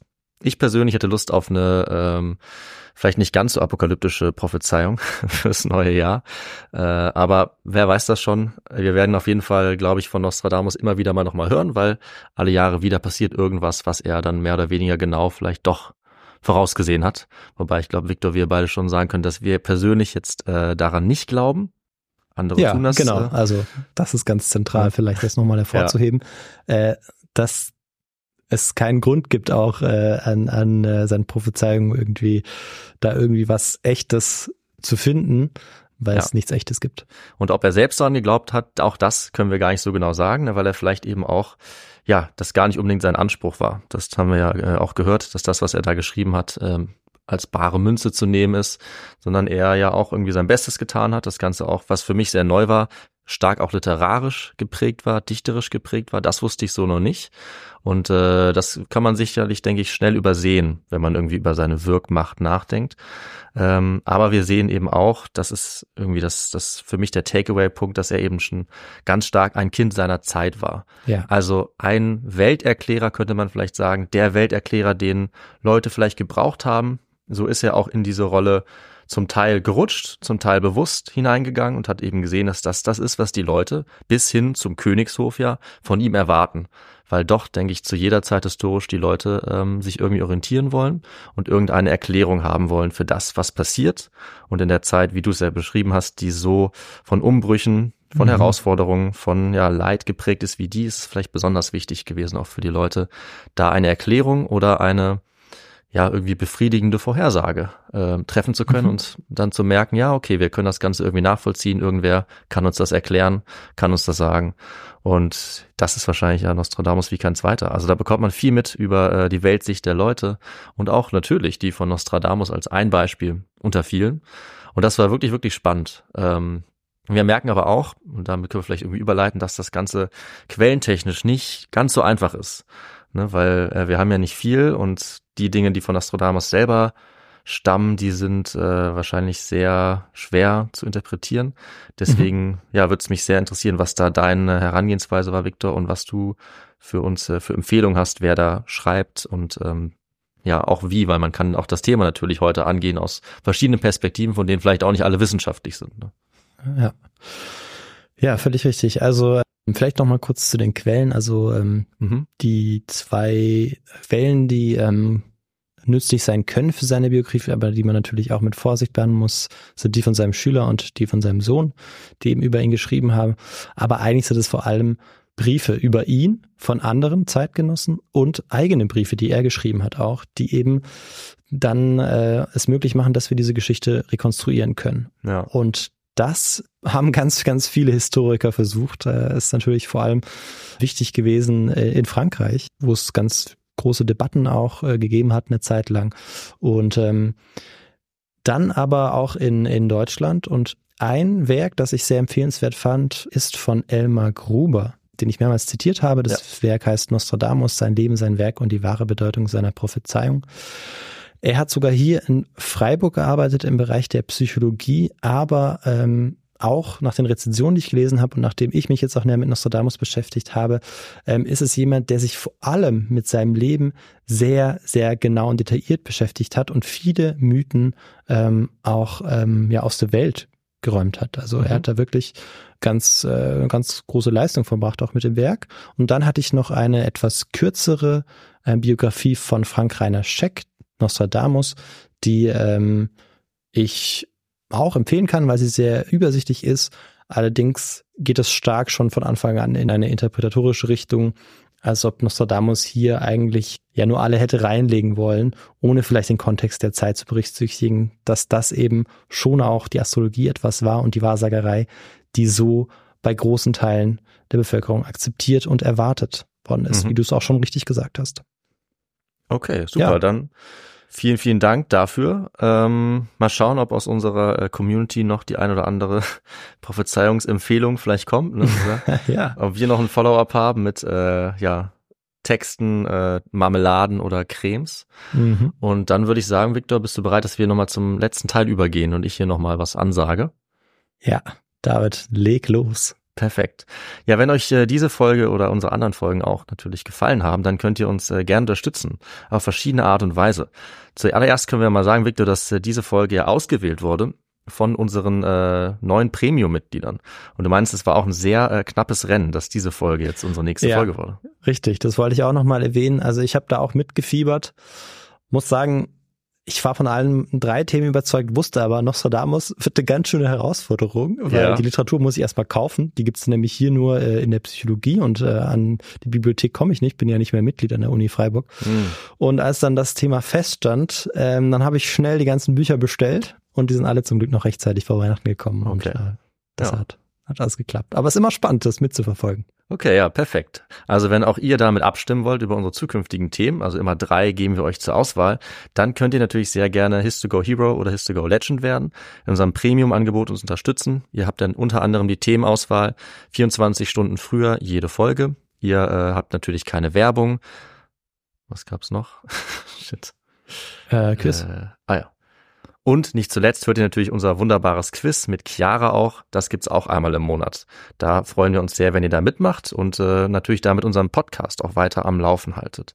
Dann könnt ihr uns natürlich auch immer Feedback schreiben. Darüber freuen wir uns immer auch ganz besonders. Das geht entweder über unsere Feedback-E-Mail-Adresse kontakt.atistogo.de ähm, es geht natürlich auch über unsere Webseite oder auch über Instagram, Twitter, YouTube. Ähm, das motiviert uns total, wenn ihr uns da einfach mal Nachrichten schreibt, wie euch der Podcast gefällt. Und natürlich können wir auch konstruktive Kritik immer gebrauchen. Ihr könnt auf unserer Website ähm, auch unsere Histogo Weltkarte sehen. Ihr könnt uns dort auch nochmal finanziell unterstützen durch eine Spende per Banküberweisung oder PayPal und ihr könnt jetzt gerade in der Weihnachtszeit, die vielleicht gerade so noch ist oder wann immer ihr wollt, natürlich auch Merchandise kaufen. Ähm, ich habe hier zum Beispiel ja, zu Hause ein His2Go Mauspad und eine His2Go Tasse, die meine Eltern sich äh, angeschafft haben. Das sieht auch ziemlich cool aus. Hm. Und äh, ja, ansonsten könnt ihr uns gerne hören und gerne auch bewerten, überall wo ihr wollt, bei Spotify beispielsweise, ob Apple Podcasts. Das hilft uns sehr, wenn wir da eine gute Bewertung bekommen. Und Victor, dann habe ich das, glaube ich, ähm, einigermaßen flüssig zusammengefasst, hoffentlich. Ja, ich bin begeistert. dadurch. Okay, super. Und vor ein paar Tagen wurde auch das Thema äh, fertig abgestimmt für meine nächste Folge, was ich äh, finde ein ziemlich cooles Thema wird. Ähm, ziemlich spektakulär und auch ähm, ja spannend zu mitfiebern, würde ich mal sagen, zusammengefasst. Da werde ich mich jetzt also in die Vorbereitung begeben und dieses Thema hören wir dann, ähm, ja, je nachdem alle zusammen entweder am 9. oder am 10. Januar. Und bis dahin würde ich sagen, kommt gut ins neue Jahr 2024, hoffentlich mit positiven Prophezeiungen von unserem Nostradamus. Mhm. Und dann, ja, hören wir uns alle zusammen im neuen Jahr. Bis dahin, macht's gut. Tschüss. Ciao.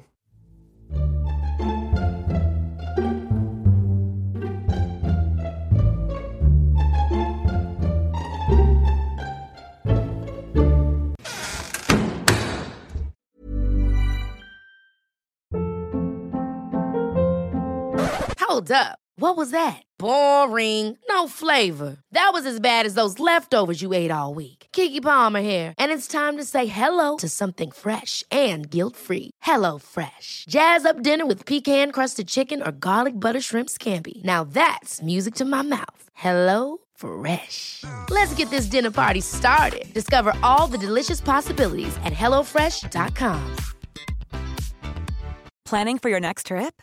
Elevate your travel style with Quince. Quince has all the jet setting essentials you'll want for your next getaway, like European linen, premium luggage options, buttery soft Italian leather bags, and so much more. And is all priced at 50 to 80% less than similar brands. Plus, Quince only works with factories that use safe and ethical manufacturing practices. Pack your bags with high-quality essentials you'll be wearing for vacations to come with Quince. Go to quince.com slash pack for free shipping and 365-day returns. Mom deserves the best, and there's no better place to shop for Mother's Day than Whole Foods Market. They're your destination for unbeatable savings, from premium gifts to show-stopping flowers and irresistible desserts. Start by saving 33% with Prime on all body care and candles. Then get a 15-stem bunch of tulips for just $9.99 each with Prime. Round out Mom's menu with festive rosé, irresistible berry chantilly cake, and more special treats. Come celebrate Mother's Day at Whole Foods Market.